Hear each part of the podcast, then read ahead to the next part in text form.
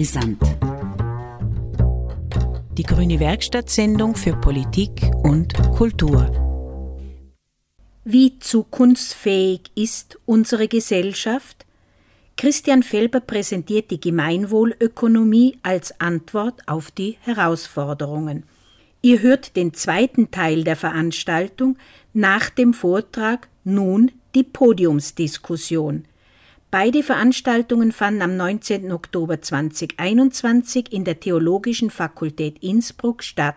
Dazu geladen haben die Gemeinwohlökonomie Tirol in Kooperation mit der Universität Innsbruck, dem Forschungsschwerpunkt Kulturelle Begegnungen, kulturelle Konflikte und dem Institut für praktische Theologie die Gemeinwohlökonomie ebenso in Kooperation mit dem BFI Tirol, dem Haus der Begegnung, dem Bildungshaus St. Michael und dem Klimabündnis Tirol. Die Podiumsdiskussion mit Nora Els vom Klimabündnis Tirol, speziell als Projektleiterin Betriebe im Klimabündnis, mit Patrick Kupper von der Wirtschafts- und Sozialgeschichte und mit Christian Felber. Moderation Gebhard Moser, Unternehmensberater und Vorsitzender von Gemeinwohlökonomie Österreich. Wir beginnen mit dem Ende des Vortrages. Christian Felber lädt ein zu einem Spiel, um beispielhaft zu praktizieren, wie Gemeinwohl funktioniert. Das Beispiel, das ich mitgebracht habe, ich frage Sie, Sie sind jetzt bereits dieser Wirtschaftskonvent, ob äh, die Ungleichheit bei Einkommen in der gleichen Arbeitszeit, aber egal um wen es sich handelt, äh, begrenzt werden soll. So in der Bedeutung, dass es gibt ein Mindesteinkommen und kein Mensch kann in der, in der, in der Normarbeitszeit weniger verdienen als das hier. Und das haben wir gestern schon beschlossen.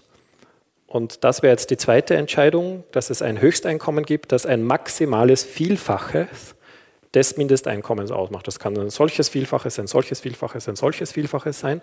Aber es bedeutet, kein Mensch kann in der gleichen Arbeitszeit mehr verdienen als, als dies. Und dazwischen ist Vertragsfreiheit und Ungleichheit möglich. Aber wie groß die maximale Ungleichheit ist, das würde ich jetzt äh, Sie fragen, nach Ihrer Gerechtigkeitsvorstellung.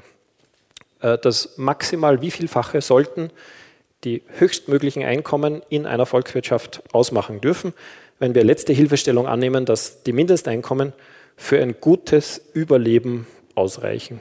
Also damit sind alle Grundbedürfnisse gedeckt mit dem Mindesteinkommen und jetzt können Sie vorschlagen, ähm, das, Maxim, das, das maximal wie vielfache, vielfache die Höchsteinkommen betragen dürfen.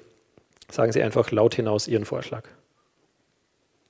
Das Fünffache ist der erste. Ich schreibe mit. Wenn ein Vorschlag genannt ist, müssen Sie nicht wiederholen, weil jeder Vorschlag wird abgestimmt. Das Zehnfache. Das Doppelte. Das Zwanzigfache. Fünffache haben wir schon, wird abgestimmt. Fünfzigfache. Okay, sieben hat gefehlt das Gleiche, ja. Es gibt immer ein paar Sozialistinnen unter uns. ähm, letzter, letzter Aufruf. 15. Okay. Das wird ein langer Spielabend. Ähm, und jetzt kommt eine Innovation. Ist eine Innovation was Gutes oder was Schlechtes? Finde ich auch. Ne? Muss, muss, man, muss man an den übergeordneten Zielen und Werten bemessen. Wie jedes andere. Ob eine Technologie eine neue, eine neue Technologie, geil, geil. Nein, es kommt darauf an, ob sie die Arbeit menschenwürdiger macht, ob sie die Wirtschaft nachhaltiger macht, demokratischer macht. Dann ist sie willkommen. Wenn sie die Macht konzentriert, wenn sie nicht nachhaltig ist und wenn sie die Arbeit sinnlos macht, ich zitiere Adam Smith, dann wollen wir die neue Technologie nicht. Eine Technologie ist ein Mittel, so wie Geld, so wie Handel, so wie ein Unternehmen, so wie ein Kredit oder so wie Wirtschaft als Ganze. Und das ist nur eine Methode. Wir werden sie nur dann übernehmen, wenn sie besser ist als die bisherige Methode. Die bisherige Methode, ein Vorschlag und alle dafür oder dagegen. Das ist die übliche Methode, wie wir heute in Demokratien entscheiden. Das einfache Mehrheitsprinzip. Ein Vorschlag. Und zwei Mathematiker der Universität Graz haben sich das durchgedacht und haben gesagt, da gibt es hunderte von Alternativen, wie wir anders und vielleicht besser entscheiden könnten. Und das ist nur eine. Und diese Alternative hat zwei Innovationen. Die erste ist, wir stimmen alle, 1, 2, 3, 4, 5, 6, 7, alle acht Vorschläge stimmen wir ab. Das Einfache, das Zweifache, das Fünffache, das Siebenfache, das Zehnfache, das 20, 15-fache, danke, 20 und das 50-fache. 1, 2, 3, 4, 5, 6, 7, 8. Und die zweite Innovation, wir messen nicht die Zustimmung, nicht das Hurra die lautesten setzen sich vielleicht durch. Das war, wenn jemand eine Kampagne starten würde mit viel Geld, das würde nach hinten losgehen, weil wir messen den Widerstand. Wir messen den Schmerz. Autsch. Wie, weh würde es tun, wenn dieser Vorschlag umgesetzt würde? Und wir messen den Schmerz und den daraus resultierenden Widerstand bei allen acht Vorschlägen. Und gewinnen tut der Vorschlag, der den geringsten Summenschmerz im gesamten Souverän auslöst und deshalb den geringsten Widerstand im gesamten Souverän auslöst. Weil das ist der Vorschlag, der offenbar alle zusammengenommen am besten in den Blick nimmt. Die Bedürfnisse und Präferenzen, die Wertvorstellungen aller Souveränsmitglieder am optimalsten vereint. Und Sie haben drei Möglichkeiten, Ihren Widerstand zu zeigen. Ich werde Sie achtmal ersuchen, Ihren Widerstand zu zeigen. Möglichkeit 1, Sie hören den Vorschlag. Sie fühlen nach, wie schlimm das für Sie wäre, wie groß der Schmerz im Herz ist. Wenn da kein Schmerz ist, dann haben Sie kein Problem mit diesem Vorschlag. Sie müssen auch nicht begeistert sein, aber es tut nicht weh. Dann haben Sie keine Widerstandsenergie und Sie heben keinen Arm.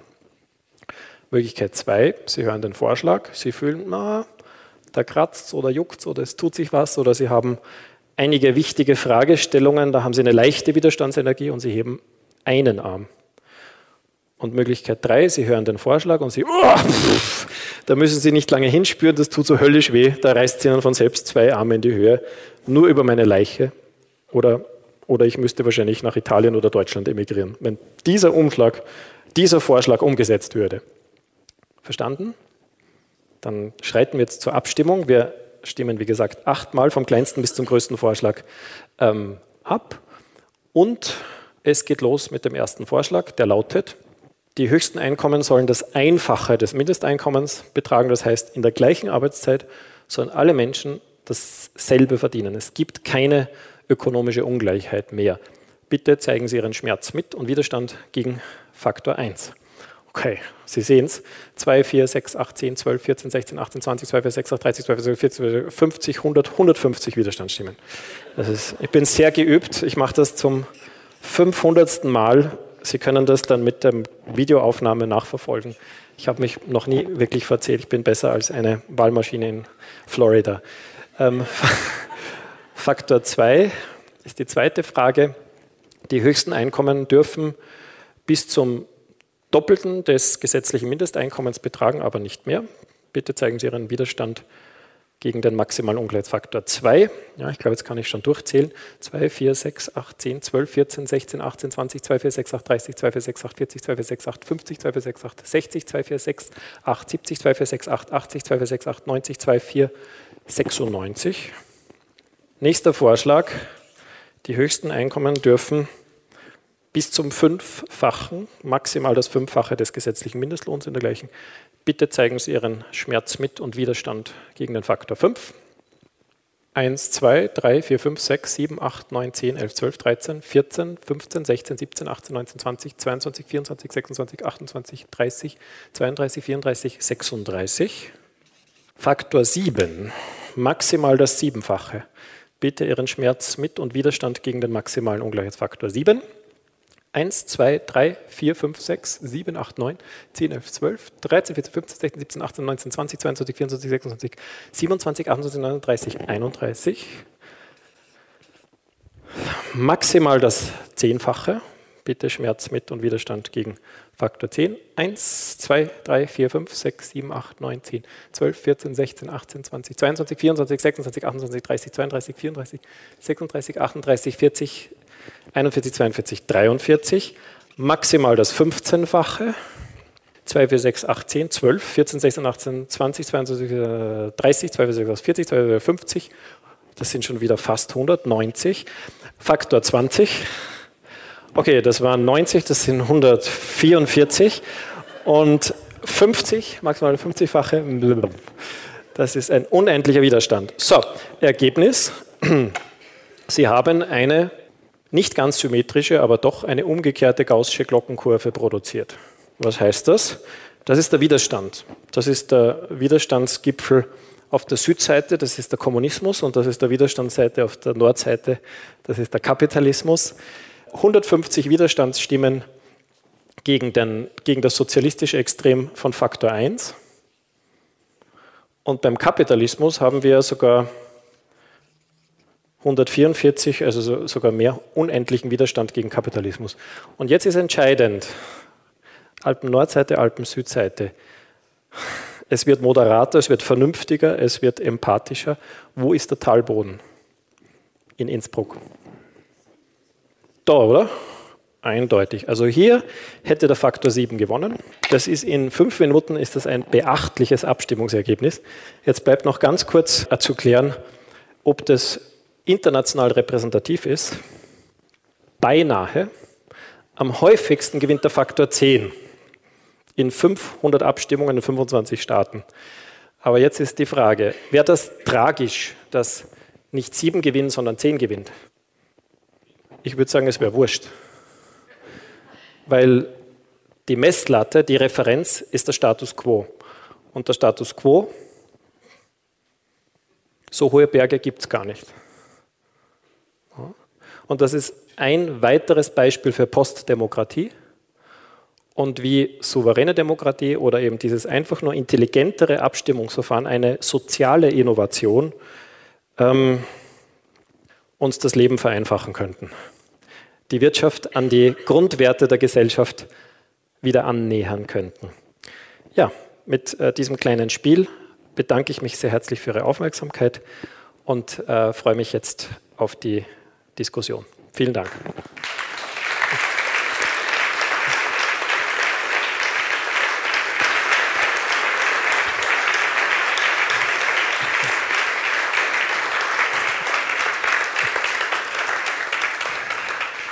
Meine Damen und Herren, er schafft es immer wieder. Trotzdem ich auf die Uhr schauen soll, er überlistet mich mit seinen interessanten Ausführungen. Ich hoffe, Ihnen ist es auch so gegangen. Jetzt möchte ich aber erstmal Frau Dr. Nora Elbs zu mir bitten, wenn Sie sich bitte eines der Mikrofone nehmen. Die Technik sorgt dafür, dass sie dann auch funktionieren. Frau Dr. Nora Elbs ist vom Klimabündnis Tirol seit 2020 arbeitet sie dort, hat ein Masterstudium in Umweltplanung und Ingenieurökologie, ein Doktoratstudium in Ökologie und Bioinformatik. Aber sie ist heute vor allem hier und sie hat gesagt, darauf soll ich hinweisen als Projektleiterin, nämlich vom Projekt Betriebe im Klimabündnis. Damit beschäftigt sie sich im Moment. Deswegen haben wir sie heute auch eingeladen. Was hat dieser Vortrag von Christian Felber mit Ihnen gemacht? Was kommen da für Resonanzen? Danke. Danke für die Einführung. Danke, Herr Felber, für Ihren sehr inspirierenden Vortrag. Ähm, sehr gerne. In Tirol ist das Klimabündnis Tirol mit der Gemeinwohlökonomie schon jetzt eine Zeit in Kontakt. Und ähm, in meiner Funktion begleite ich Betriebe, die den einfachen Einstieg finden möchten in Klimaschutz, ins Umweltmanagement, in Umweltschutz und wir haben mit der Gemeinwohlökonomie gemeinsam einen Abgleich gemacht. Wir haben geschaut, okay, wo haben wir Überschneidungen, wo gehen wir auch darüber hinaus. Und ähm, was wir gesehen haben, ist, egal ob es die Gemeinwohlökonomie ist oder die, der, der Klimaschutz, der die Betriebe zu uns bringt, es ist nicht vordergründig die Marktpositionierung, die diese Betriebe antreibt, sondern es ist die Suche nach einem Sinn in dem, was sie tun, in ihrer Wertschöpfung, die sie jeden Tag betreiben wollen und müssen, um zu leben, um gut zu leben. Und heute ist ja der ähm, Titel des Abends Wirtschaft neu nach Corona. Und was wir gesehen haben während Corona war ein unglaublicher Zulauf an Betrieben, die sich zu uns, äh, an uns gewendet haben und gesagt haben, sie wünschen sich eine Begleitung von uns.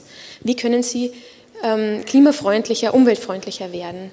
Und das kam nicht daraus, weil diese Unternehmen natürlich in dem Moment nichts verdient haben. Sie hatten einen Stillstand, einen Lockdown. Sie haben keine Einnahmen gehabt und trotzdem wollten sie besser werden. Sie hatten die Möglichkeit nachzudenken über das, was sie tun, wie sie jeden Tag wirtschaften. Und das Interessanteste dabei war, dass der größte Zustrom, die größte Nachfrage bei Tourismusbetrieben lag. Mhm. Genau der, die Branche, der ja sehr viel unterstellt wird in Tirol, viel Gier oder ähm, Konzentration auf Kapitalismus.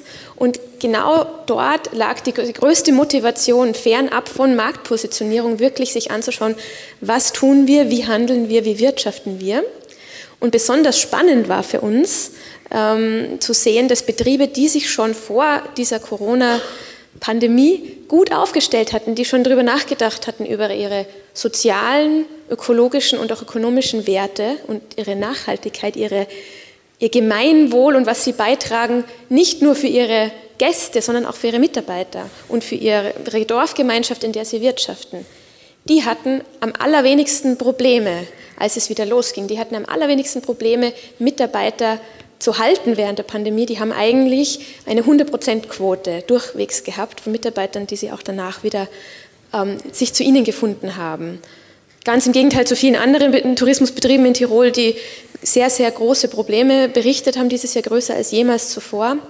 Und das hat mich schon zum Nachdenken gebracht und sehr viel Resonanz mit dem ähm, erzeugt, was auch Herr Felber heute berichtet hat, dass das Wirtschaften und das Handeln und was wir tun eine umfassendere Auswirkung hat, auch auf das, wie wir längerfristig gut leben wollen und dass es auch unsere Mitmenschen mitbekommen egal ob es im Klimaschutz oder im sozialen Wohl liegt. Im besten Fall in einer Kombination dieser hm. Dinge. Danke, Nora Els. Ebenfalls aufs Podium bitten darf ich den Professor Patrick Kupper. Er leitet das Institut für Geschichtswissenschaften und europäische Ethnologie an der Uni Innsbruck. Seine Forschungsinteressen sind transnationale Wirtschafts-, Sozial- und Umweltgeschichte des modernen Europa, die Globalgeschichte, Technik- und Wissenschaftsgeschichte, Geschichte der Alpen- und Bergregionen. Ja, da befinden wir uns, da sind Sie jetzt mittendrin. Mhm. Sie als, kann man kurz sagen, Historiker eigentlich, Wirtschaftshistoriker, was löst so eine alternative Wirtschaftsidee in Ihnen aus? Guten Abend zunächst einmal. Vielen Dank für die Einladung. Vielen Dank auch für das inspirierende Referat. Ich habe das zuerst einmal als Einladung empfunden, Wirtschaft neu zu denken, aber nicht nur neu zu denken, sondern Wirtschaft auch zu verändern. Und auch mitgenommen, dass Sie das als ein sehr dringendes äh, Anliegen auffassen. Das äh, trifft sich sehr gut mit meinen eigenen historischen Analysen. Also vielleicht das ganz kurz gesagt. Ich interessiere mich für nachhaltige Entwicklung in historischer Perspektive.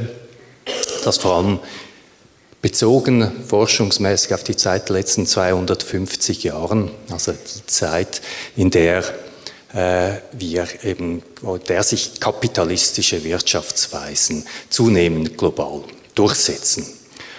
Tatsächlich äh, komme ich auch zum Schluss, dass die Bilanz eine insgesamt negative ist. Kapitalistisches Wirtschaften war sehr erfolgreich in der Produktion materieller Güter. Sie war aber äh, sehr viel weniger äh, günstig oder sehr viel äh, negativer zu beurteilen, wenn es um die Fragen der Verteilung geht. Also soziale Ungleichheit ist massiv gestiegen innerhalb von Ländern, zwischen Ländern in den letzten 200 Jahren. Und die Bilanz ist sehr negativ, wenn wir anschauen, was jetzt äh, ökologische Nachhaltigkeit betrifft, also Thema Umweltzerstörung. Ich kenne mich überhaupt nicht aus mit der Gemeinwohlökonomie. Und deshalb würde es mich auch sehr interessieren, jetzt mehr noch zu dieser Gemeinwohlökonomie zu verstehen, zu den Hintergründen. Ich habe so gewisse ähm, Referenzen rausgehört. Polanyi schien mir zum Beispiel sehr stark immer wieder hier äh, mit anzuklingen, große Transformation, Wiedereinbettung eben der Wirtschaft in die Gesellschaft hinein. Das würde mich äh, sehr interessieren und auch sehr interessieren sozusagen der Ansporn, hier eine Alternative neben andere, schon ältere Alternativen zu setzen, was hier sozusagen die Beweggründe gewesen sind, vielleicht auch, wo Sie jetzt hier sozusagen sagen, ja, wieso Ihre Alternative jetzt aus den anderen herauszuheben ist, was wo Sie hier die größeren Stärken sehen, wo Sie vielleicht hier Defizite bei anderen sehen oder auch wie die äh, hier äh, zusammenspielen. Als Historiker würde es mich besonders interessieren, natürlich, ob es Sie historische Beispiele kennen, der Gemeinwohlökonomie umgesetzt wurde. Für die Gemeingüterökonomie haben wir so die ganz bekannten mhm. historischen Beispiele, die Elinor Ostrom zum Beispiel äh, als sehr prominent äh, herausgearbeitet hat. Ein dritter Punkt und letzter Punkt auch bereits, was mir ein bisschen Bauchweh bereitet hat, ist, äh, waren die Passagen zum Messen. Und das hat mir deshalb etwas Bauchweh bereitet, weil dieses Messen ja auch nicht schon immer bestanden hat, sondern die Idee, Dinge zu messen, gerade auch das Bruttoinlandprodukt, ist eine Zeit nach dem Zweiten Weltkrieg entstanden in etwas, was Sie, denke ich, jetzt als dann auch äh, neoklassische oder auch neoliberale ökonomische Schule ansprechen würden.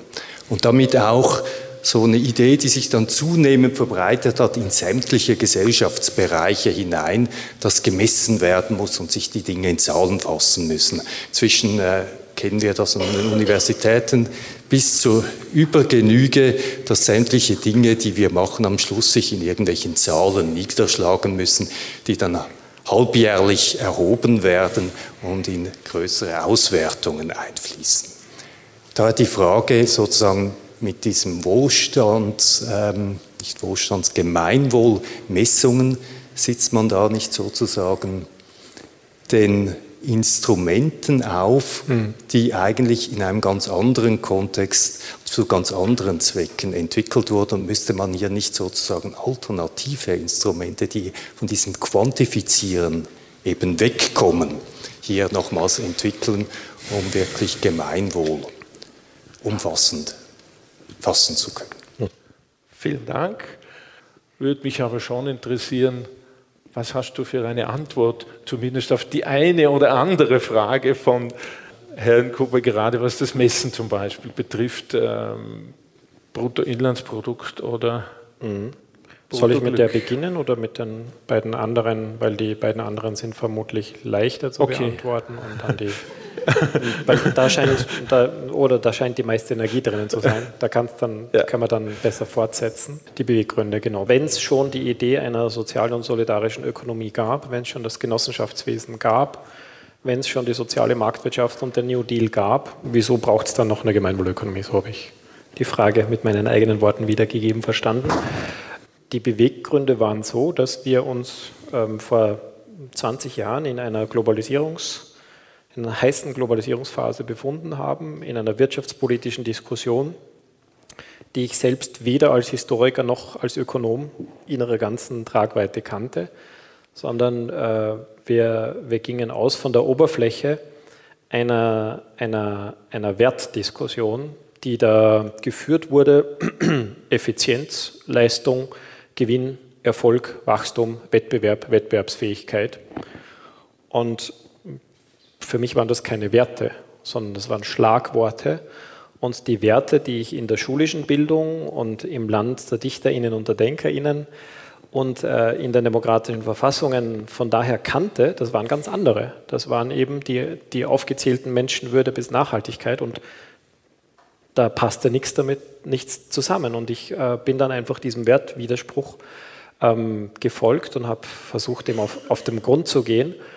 Und ähm, aus dieser tiefen Analyse des, des Wertegerüsts, auf dem die gegenwärtige Wirtschaftsordnung äh, aufgehängt ist, ist dann so plopp als Nebeneffekt eine, eine auf einem systematisch, auf einem anderen Wertesystem und einer anderen Wertevorstellung aufgebauten Wirtschaftsordnung, zwar mit Märkten, zwar mit Unternehmen, auch mit Eigentum, auch mit Banken und Krediten und Handel, aber eben konsequent ausgerichtet und eben in Übereinstimmung gebracht mit unseren Grundwerten.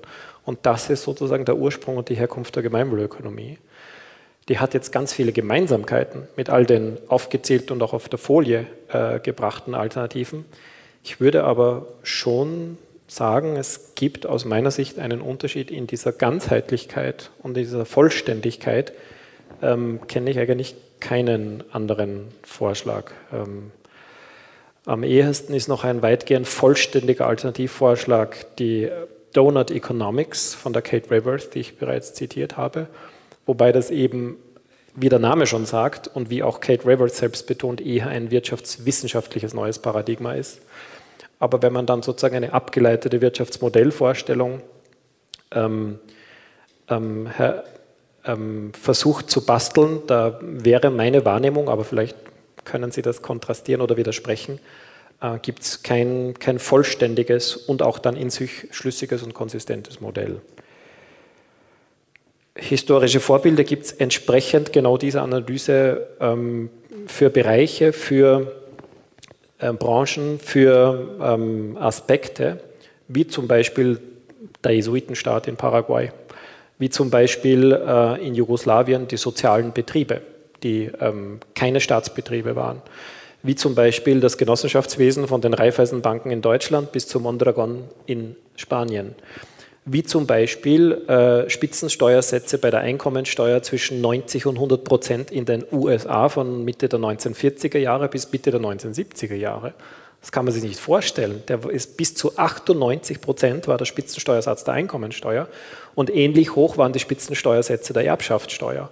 Also das sind historische Beispiele, die wir auch alle als Elemente ähm, bis hin zu den indigenen Traditionen also die Indigenen in Kolumbien haben mich ausgelacht, ein bisschen ähnlich wie Sie, haben gesagt, Christian, sorry, aber wir kennen keine andere Wirtschaftsvorstellung als die einer am Gemeinwohl ausgerichteten Wirtschaftsidee. Sehr nett, dass ihr in Europa da jetzt auch drüber nachzudenken beginnt, aber wir, wir kennen nichts anderes.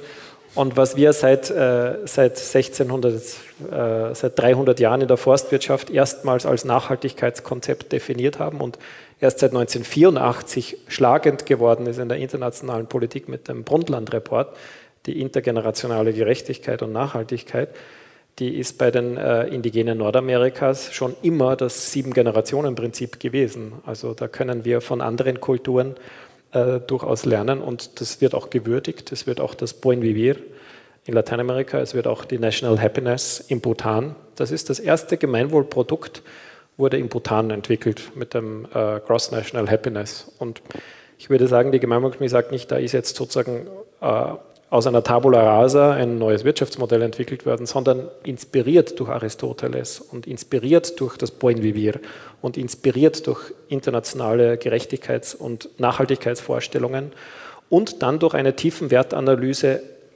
entlang der Grundlinien unserer demokratischen Grundwerte ist dann sozusagen zum Teil Bestehendes übernehmend, zum Teil Vergessenes wieder in Erinnerung rufen, wieder aufgreifen und auch ein bisschen, und das war diese Folie, wo ich es betont habe, bei der Erfolgsmessung, und das führt zur letzten, da glauben wir, haben wir eine entscheidende Innovation beigetragen.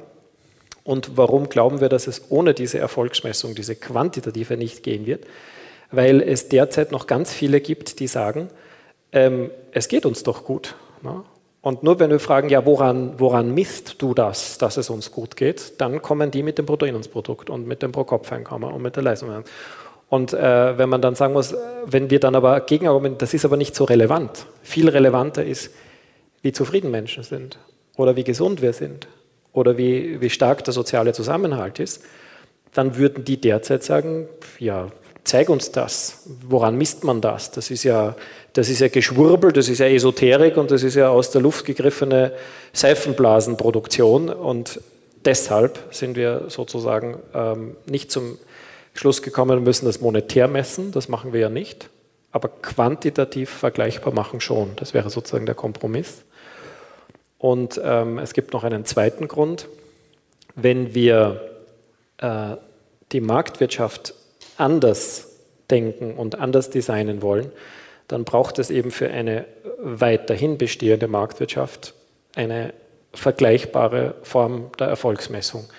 Wenn wir nur sagen, wir wollen die Marktwirtschaft verändern, aber es gibt keine quantifizierte Form der Erfolgsmessung, dann hätten wir kein alternatives Modell für die Marktwirtschaft. Zumindest wüsste ich dann nicht, wie ich es erklären könnte, dass das noch eine Marktwirtschaft ist.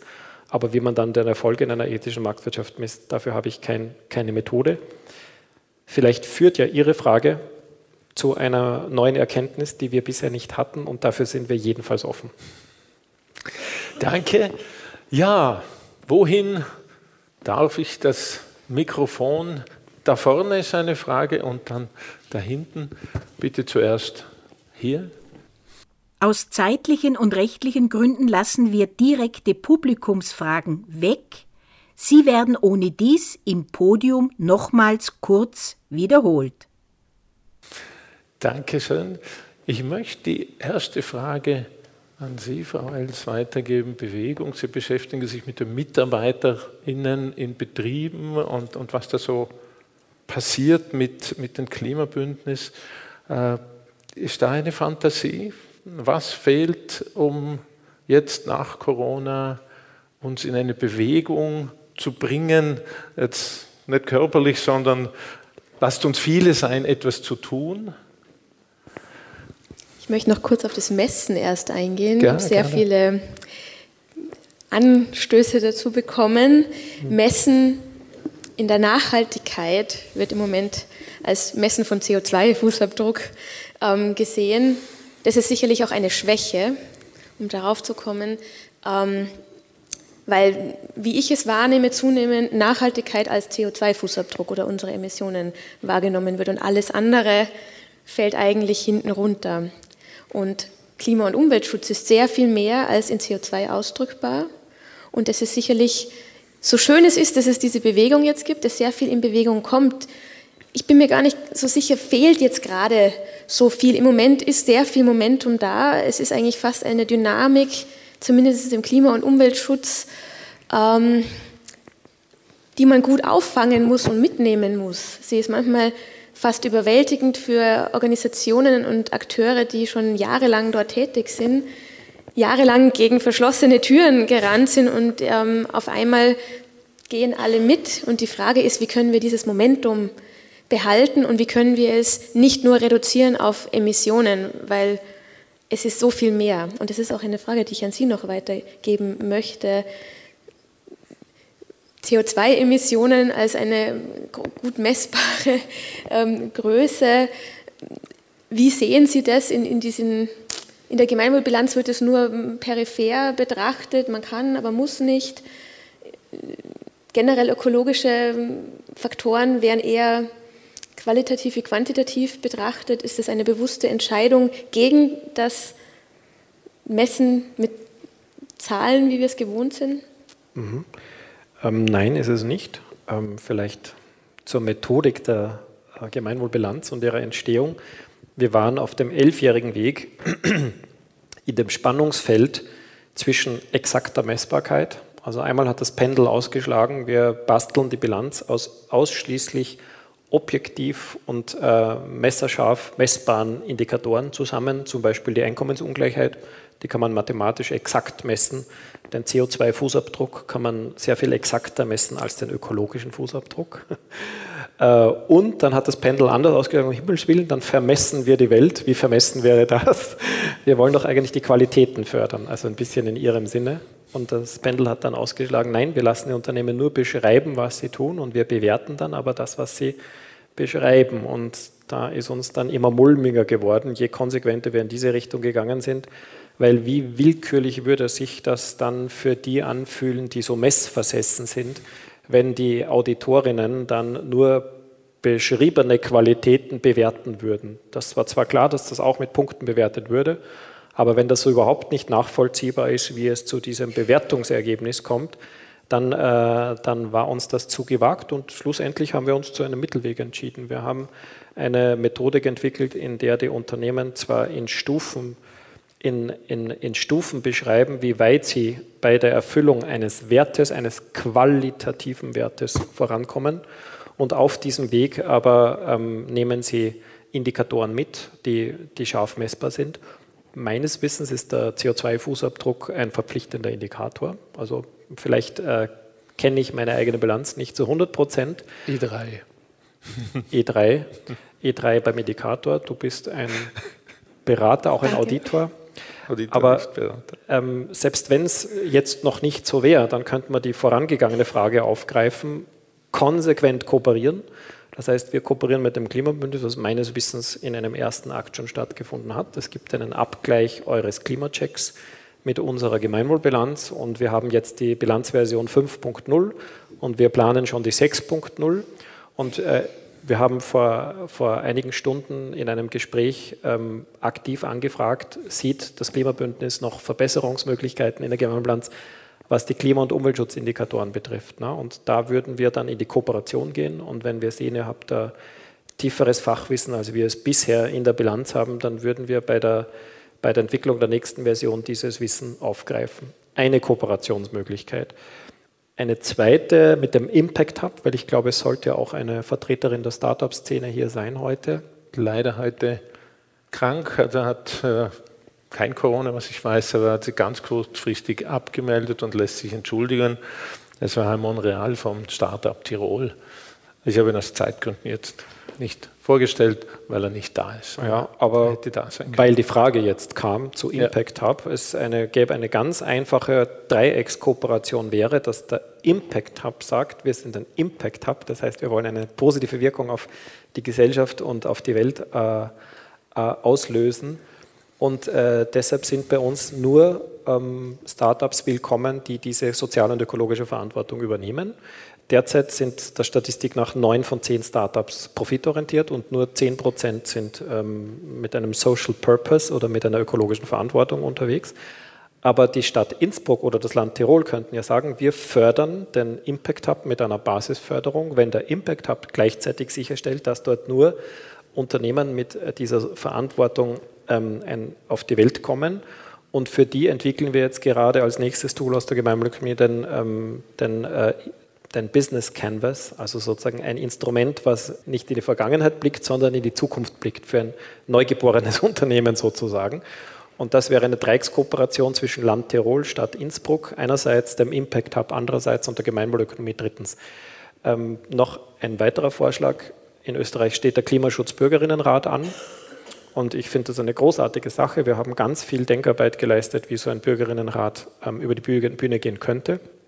Ein weiterer Kooperationsschritt wäre, dass äh, die, die jetzt involviert sind, ich weiß nicht, ob das Klimabündnis involviert ist in den Klimaschutzbürgerinnenrat, ähm, dass die sagen, wir machen jetzt den ersten Bürgerinnenrat zum Thema Klimaschutz, aber sinnvoll wäre, dass die Regierung sich gleichzeitig dazu äußert, ob dann ein Finanzbürgerinnenrat oder ein Wirtschaftsbürgerinnenrat folgt.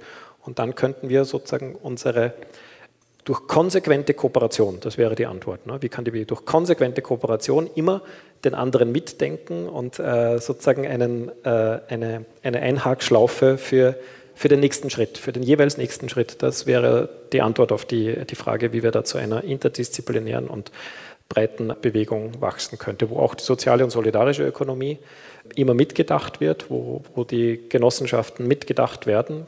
Das wäre sozusagen meine Antwort auf diese Fragestellungen.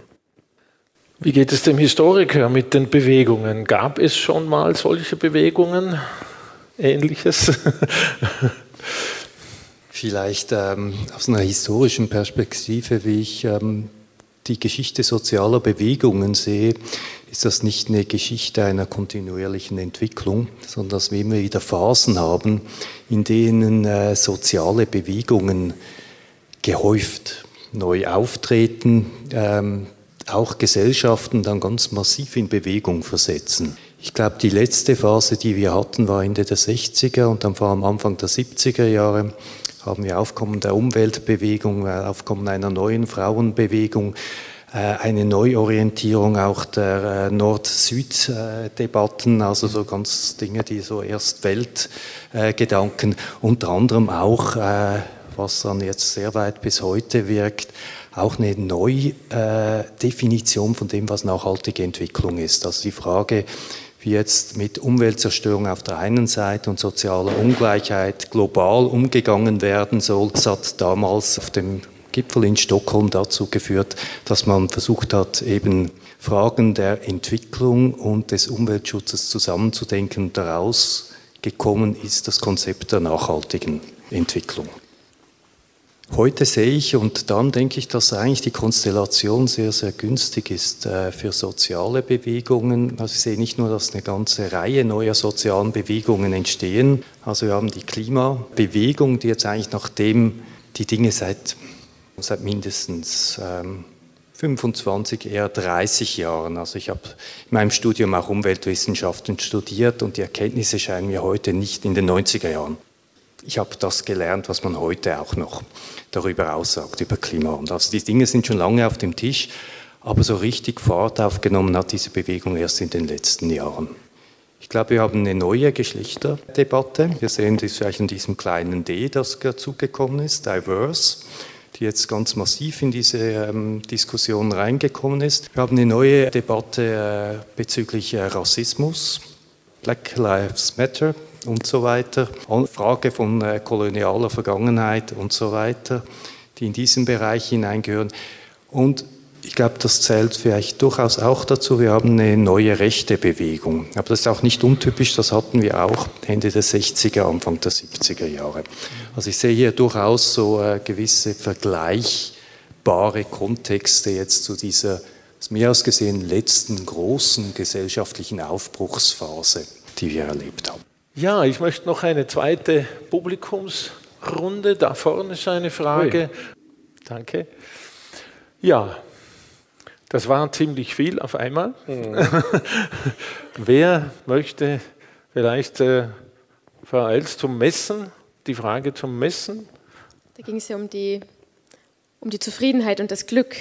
Ja, wie? Ich wie denke, das würde ich wirklich? an den Herrn Felber weitergeben. Okay. Sehr gerne. Immer.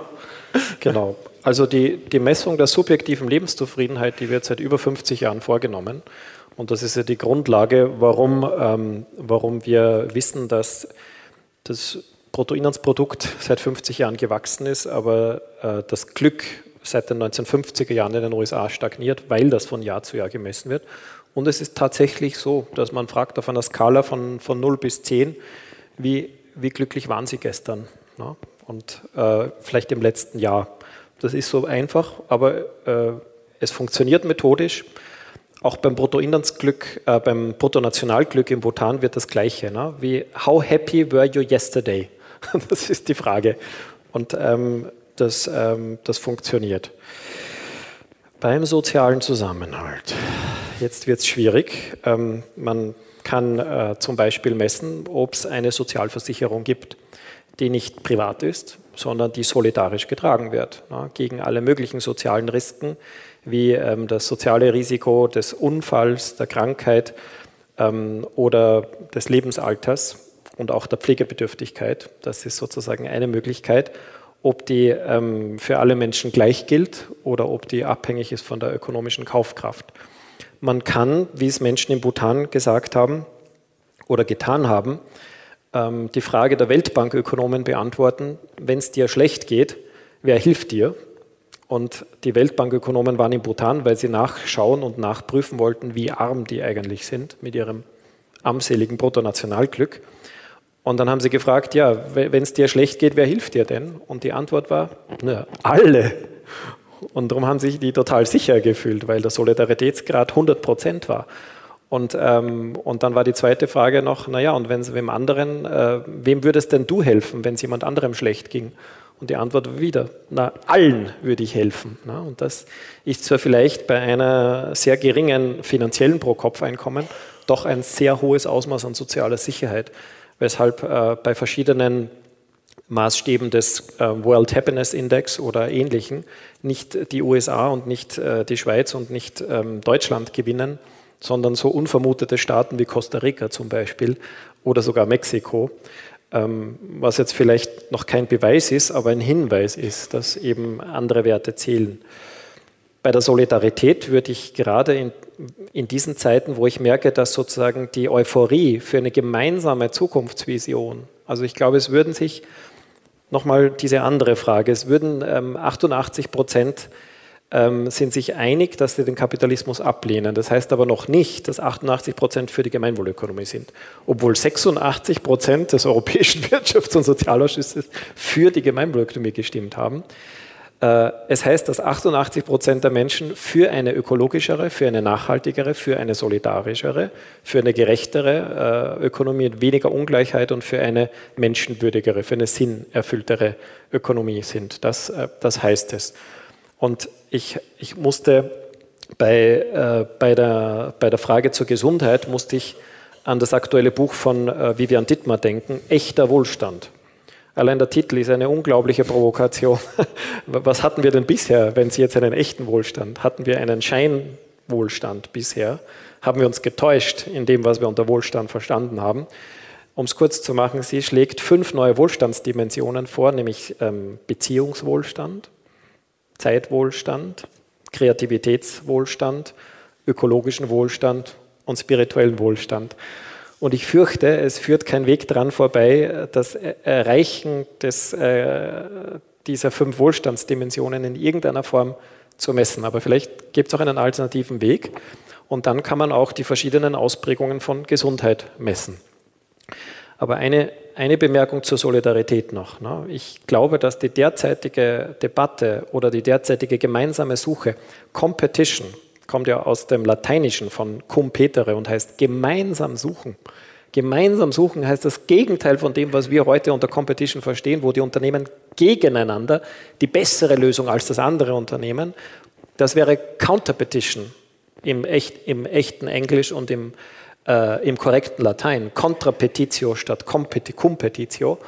Und ähm, ähm, das gesagt, äh, sehe ich, dass derzeit ähm, die, genau, die, die Competition nach einer gemeinsamen Vision, einer klimafreundlichen, nachhaltigen, solidarischen Gesellschaft überlagert wird durch dieses Zerwürfnis in, äh, in, in, in, äh, in Menschen, die, die für die Impfung und gegen die Impfung sind. Wenn wir das aus meiner Sicht solidarisch lösen würden, solidarisch wäre, dass die Menschen, die sich nicht impfen lassen wollen, gerne und freiwillig die Impfung für die Menschen bezahlen, die sich impfen lassen wollen. Da, das, dafür stehe ich zum Beispiel ein. Und umgekehrt heißt es dann, dass die Menschen, die, äh, die diese Impfung bezahlt bekommen, von allen, dass die es tolerieren, dass manche Menschen sich nicht impfen lassen wollen. Das wäre mein Verständnis von gegenseitiger Solidarität. Wenn hier aber ein, eine neue Spaltung aufgetan wird und die einen sich als die besseren Menschen wähnen als die anderen, egal jetzt von welcher Seite, das kann fatal enden weil wir sind derzeit in einem Zustand der neuen Diskriminierung. Es gibt jetzt nicht nur Diskriminierung von, von Menschen anderen Geschlechts, anderer Hautfarbe oder andere Formen der Diskriminierung. Es gibt jetzt da den Tatbestand der rechtlichen Diskriminierung von Menschen nach biologischen Merkmalen, nämlich die, die keine Impfung haben. Und das heißt nicht, dass von denen keine Aggression ausgeht. Das sage ich damit nicht, sondern ich analysiere nur den Rechtszustand. Menschen mit einem, werden nach einem biologischen Merkmal diskriminiert. Und das finde ich eine ganz furchtbare Fehlentwicklung, die eben diese Suche nach einer gemeinsamen Vision, die wir eigentlich hätten. Ich glaube, es würden sich die große Mehrheit auf eine klimafreundliche und eine nachhaltige Vision einigen können. Aber wenn da jetzt uns eine Diskriminierung dazwischen kommt, und äh, es ist so gefährlich, weil äh, die Diskriminierung ist der zweite Schritt. Der erste Schritt ist die Diffamierung, dass man Menschen nicht respektiert, ihre persönliche und rationale Entscheidung nicht respektiert, sondern sagt, du Corona-Leugner oder du Verschwörungstheoretiker oder du Aluhutträger. Das ist der erste Schritt. Auf Basis dieser Diffamierung findet dann Diskriminierung statt. Es werden Grundrechte entzogen und sie werden dauerhaft und unbefristet beschränkt. Und der letzte Schritt wäre dann, und ich, ich hoffe inständig und tue auch was dafür, dass es nicht zum dritten Schritt kommt, das wäre die Repression. Und Repression ist das Gegenteil von Solidarität. Und ich hoffe sehr, sehr, sehr, dass wir von der Diskriminierung wieder zur Solidarität zurückfinden.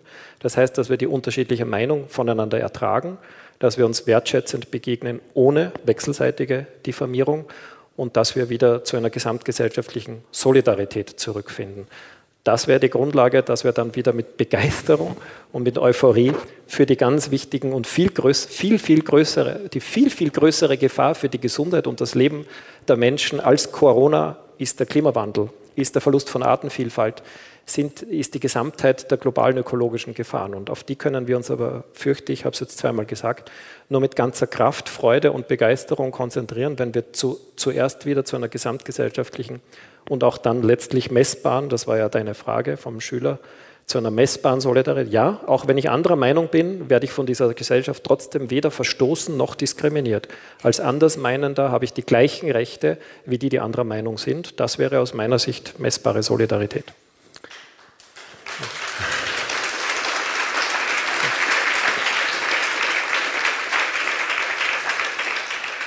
Danke, ich bin jetzt vermessen und interpretiere das daran, dass Sie mir noch ein bisschen Zeit geben, sodass die beiden äh, noch ein Schlusswort sagen können. Das wäre mir jetzt noch ganz wichtig, weil wir sind schon 21 Uhr. Danke. Danke für Ihre Brandrede zur Solidarität. Ich möchte kurz berichten aus unseren Erfahrungen in den Betriebebegleitungen. In der Regel wird diese Entscheidung, möchte ein Betrieb jetzt sich besser aufstellen für den Klimaschutz, in einer Führungsebene getroffen. Ähm, und dort passieren dann auch die ersten Schritte. Und wir ähm, ermutigen immer, auch die Mitarbeiter zu befragen zu diesen Themen. Die Mitarbeiter äh, nicht nur einen Fragebogen, wie kommen sie denn zur Arbeit ähm, mit dem Auto oder und wie weit, sondern auch mit offenen Fragen, was könnte mein Unternehmen im Umweltschutz tun, was versäumen wir, ähm, was sind die Möglichkeiten, die du als Individuum hier siehst. Und die Ergebnisse, die wir da haben, ähm, sind sehr interessant, denn die vielen Augen und die vielen klugen Köpfe der Mitarbeiter bieten eine unglaubliche Diversität und einen Schatz an Möglichkeiten. Und man sieht so auch, dass wenn man die Mitarbeiter mit einbezieht und auch in die weitere Maßnahmen und Zielsetzungen damit einbezieht, eine riesige Solidarität in diesem Mikroökosystem oder sozialen System Unternehmen entstehen kann. Oftmals sind sogar die Mitarbeiter viel kritischer wie die Geschäftsführung selber, sehr oft sogar. Da kommen, das ist in der Regel anonymisiert und es sind oftmals ähm, sehr ehrliche, sehr kritische Worte, manchmal fast zu kritisch, dass es eine Führungsperson aushalten kann weil ihnen überhaupt der Raum dafür gegeben wird. Und wenn, man, wenn es gelingt, das aufzugreifen und in eine ähm, Bewegung mitzunehmen und auch mitzunehmen und ein, zu einem Ziel und einer Vision zu führen, dann schafft man eine innerbetriebliche Solidarität für dieses Ziel, zum Beispiel Klimaschutz. Und das kann dann auch eben dieser, das, was uns vielleicht manchmal noch fehlt als Schwäche, die gemeinsame Solidarität zusammenzuhalten für dieses größere Ziel. Und da müssen wir alle mitnehmen. Und eben in diesem hm. Mini-System Unternehmen sehen wir das, weil jedes System, äh, jedes Unternehmen ist ja eigentlich ein soziales System. Es ist ja eine kleine Autokratie oder Demokratie oder was auch immer. Company, nur ein Satz, Company. Idealerweise wäre es eine Company.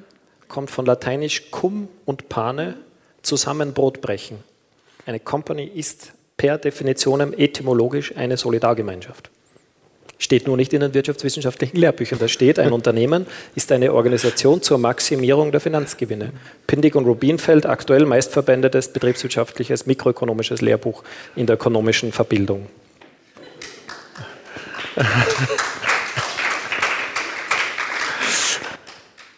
Sicher sehr entscheidend ist es dieses Finden einer gemeinsamen Vision. Ich glaube, das findet man, äh, indem man gemeinsam lernt. Und gemeinsames Lernen ist ein sozialer Prozess. Und da möchte ich kurz so auf die Frage von Corona nochmals Bezug nehmen. Ich glaube, Corona hat auf der einen Seite sehr viel sichtbar gemacht hat äh, Verwerfungen in der globalen Wirtschaft sichtbar gemacht, die vorher eher unsichtbar gewesen sind, hat prekäre äh, Lebenssituationen ähm, sichtbar gemacht, hat auch so Dienstleistungsberufe so an die Oberfläche gebracht, die sonst auch eher im Hintergrund gewesen sind. Sie hat natürlich auch Spaltungen in der Gesellschaft sichtbar gemacht, wie Sie jetzt auch wiedersehen, also jetzt auch zwischen Impfgegnern und Leuten, die finden, dass Impfen eine solidarischer Akt sein müsste, eine Pflicht sein müsste. Und ich glaube, gerade in der Beziehung ist dann Corona diesen Projekten die Gesellschaft neu zu denken und neu äh, zu formen, wiederum hinderlich gewesen, weil es eben gerade ein Hindernis gewesen ist für dieses soziale Lernen. Soziales Lernen findet in der Gemeinschaft statt, im gemeinsamen Reden. Von dem her, und nicht nur deswegen, hoffe ich, dass diese Phase sehr bald überwunden haben werden und dann sozusagen mitnehmen können, das, was sichtbar geworden ist, vielleicht auch klarer geworden ist, vielleicht auch uns klarer geworden ist, was uns persönlich wichtig ist äh, in unserem Leben, aber was uns auch wichtig ist, in was für einer Gesellschaft wir leben wollen und das aber mitnehmen können eben in ein soziales Gespräch hinein, in ein gemeinsames soziales Lernen. Da hoffen würde, dass sich daraus wirklich auch eine starke dass starke Reformbewegungen, nicht eine, sondern eine Vielzahl starker Reformbewegungen ergibt. Danke. Für dich noch drei Worte, sonst sind wir so weit ja. über der Zeit.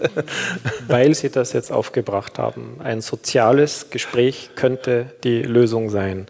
Ich bringe ein zeithistorisches Beispiel. Die Bürgerinnenräte sind 2015 in Irland entstanden anhand einer Frage, die die irische Bevölkerung damals gespalten hat. Das war die Frage der, der gleichgeschlechtlichen Ehe. Und dann war noch eine zweite Frage, die Abtreibung. Irland ein tiefkatholisches Land und diese beiden Fragen haben die Gesellschaft gespalten und die äh, Regierung hat keine Lösung gewusst. Das ist ein Keil in der Gesellschaft, da finden wir keine Lösung. Und was war die Lösung? Sie haben dann die, die Betroffenen aus alle Perspektiven an einem runden Tisch versammelt.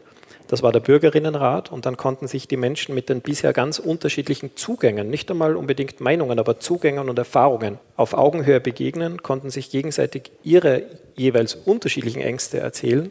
Und aus diesem Perspektivenaustausch auf Augenhöhe wurde dann eine Lösung entwickelt. Und die Lösungen, die daraus entwickelt wurden, die wurden dann einer Volksabstimmung unterzogen. Und die, die waren erfolgreich, die wurden angenommen. Und seither gibt es in Irland die gleichgeschlechtliche Ehe und äh, ein befristetes Recht auf Abtreibung. Das heißt, da wurde das soziale Gespräch, was Sie vorgeschlagen haben, durch runde Versöhnungstische, ähm, wo alle Perspektiven auf wertschätzender, wechselseitiger, toleranter und äh, Zuhörbasis eingeladen wurden, dann eine Lösung entwickelt. Und das, das glaube ich, könnte auch die Lösung für die gegenwärtige Spaltung durch die, ähm, die Corona-Politik sein, dass diese unterschiedlichen Perspektiven an den runden Tisch versammelt werden und gemeinsam eine Lösung entwickelt wird. Das könnte theoretisch in jeder Kommune stattfinden. Das muss nicht an einem österreichweiten Tisch stattfinden. Das könnte in jeder Kommune stattfinden. Aber eine, eine andere oder bessere Lösung fällt mir dazu auch nicht ein.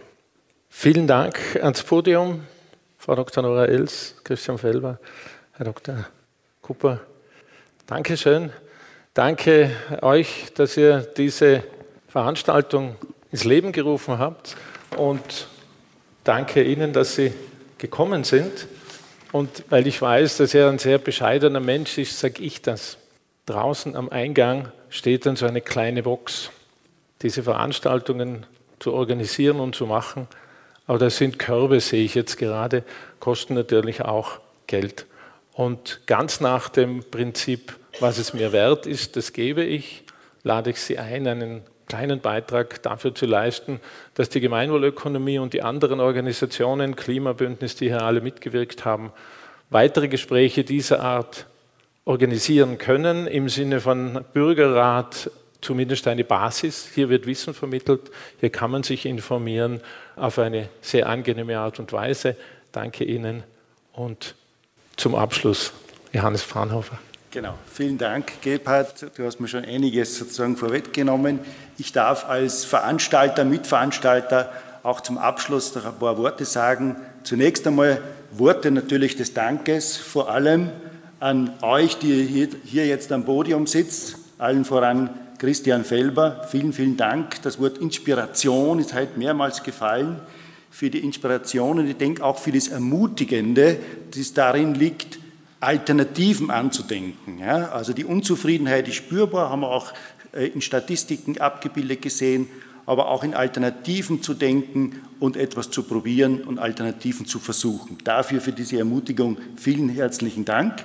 auch euch beiden, Patrick Kupper von der Wirtschaft, die Wirtschaftsperspektive, die wirtschaftsgeschichtliche Perspektive und jetzt auch noch einmal am Schluss die Ideen und dir, Nora Els, Einblicke in die Betriebe, in die ganz konkrete Welt. Ich glaube, das ist wichtig, wo sich das dann auch ganz konkret mit konkreten Personen und Betrieben noch einmal materialisiert. Ich möchte auch dir, Gebhard, ganz herzlich danken für deine souveräne und angenehme Art, durch den Abend zu leiten und zu begleiten. Und ich möchte ja, einfach noch einmal einladen, mit einem großen Applaus euch allen ein Danke zu sagen.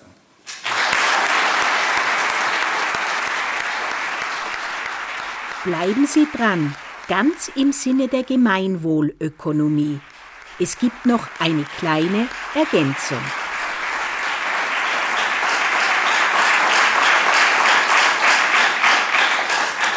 Ja, drei ganz kurze Hinweise zum Abschluss. Wer vielleicht unter Ihnen jetzt so auf den Geschmack gekommen ist und neugierig geworden ist, was ist die Gemeinwohlökonomie, da gibt es jetzt mehrere Möglichkeiten. Von am Büchertisch draußen zuzugreifen und einmal sich kundig zu machen mit diesem Ansatz oder wie kann man das in die Realität umsetzen, wie das da oben steht, eine Einladung für morgen Vormittag, ganz spontan, wer noch Zeit hat. Wir werden konkret werden, hören bei einer Veranstaltung im BFI bilanzierte Betriebe, die von ihren Erfahrungen reden, von Gemeinde- und Klimabündnisberater, von einer Studie und auch noch einmal Christian Felber, die uns einführen in die ganz konkrete Arbeit, wenn ich eine Organisation, wenn ich meinen Betrieb zukunftsfit und gemeinwohlorientiert und klimabündnisorientiert führen möchte. Also herzliche Einladung, da gibt es noch ein paar Plätze, habe ich heute gehört. Kommen Sie dahin, startet um 9 Uhr im BFI in Innsbruck. Wenn Sie Interesse haben am Verein Gemeinwohl Tirol, da stehen draußen Kollegen von mir, da gibt es über Informationsbroschüren. Treten Sie in Kontakt mit uns, fragen Sie uns an. Wir freuen uns über jede Kontaktaufnahme und für jede Mitarbeit natürlich. Dann, ja, der Hinweis, kleiner Beitrag zur Spende. Wir wollten bewusst keinen Eintritt verlangen, keine monetäre Hürde schaffen, haben keine Kosten und Mühen trotzdem gescheut. Sie haben gehört, wir haben ein großes Orchester äh, engagiert gehabt, damit wir ein bisschen musikalische Unter Untermalung haben. Das kostet natürlich alles ein bisschen was. Also wenn Sie da was da lassen, sind wir froh. Und ein letztes, ja, nach so einem Abend ist man angeregt, man möchte vielleicht noch in Kontakt kommen, ein bisschen reden, über etwas austauschen, nachfragen sich kennenlernen, Kompanie, haben wir gehört, Brot brechen. Wir laden ein dazu jetzt. Im Haus selber ist es nicht möglich, Corona-bedingt, äh, zu einem Umtrunk, aber wir haben reserviert in Sichtweite im Theatercafé, also hier 100 Meter Richtung Innenstadt, wenn Sie gehen. Da sind die Räumlichkeiten für uns reserviert. Kommen Sie dann mit, brechen wir Brot, ja, bilden wir eine Kompanie oder trinken wir wenigstens ein Glas Wein noch. Ja, in diesem Sinne sehen wir uns entweder wieder oder kommen Sie gut nach Hause. Vielen Dank für Ihr Kommen.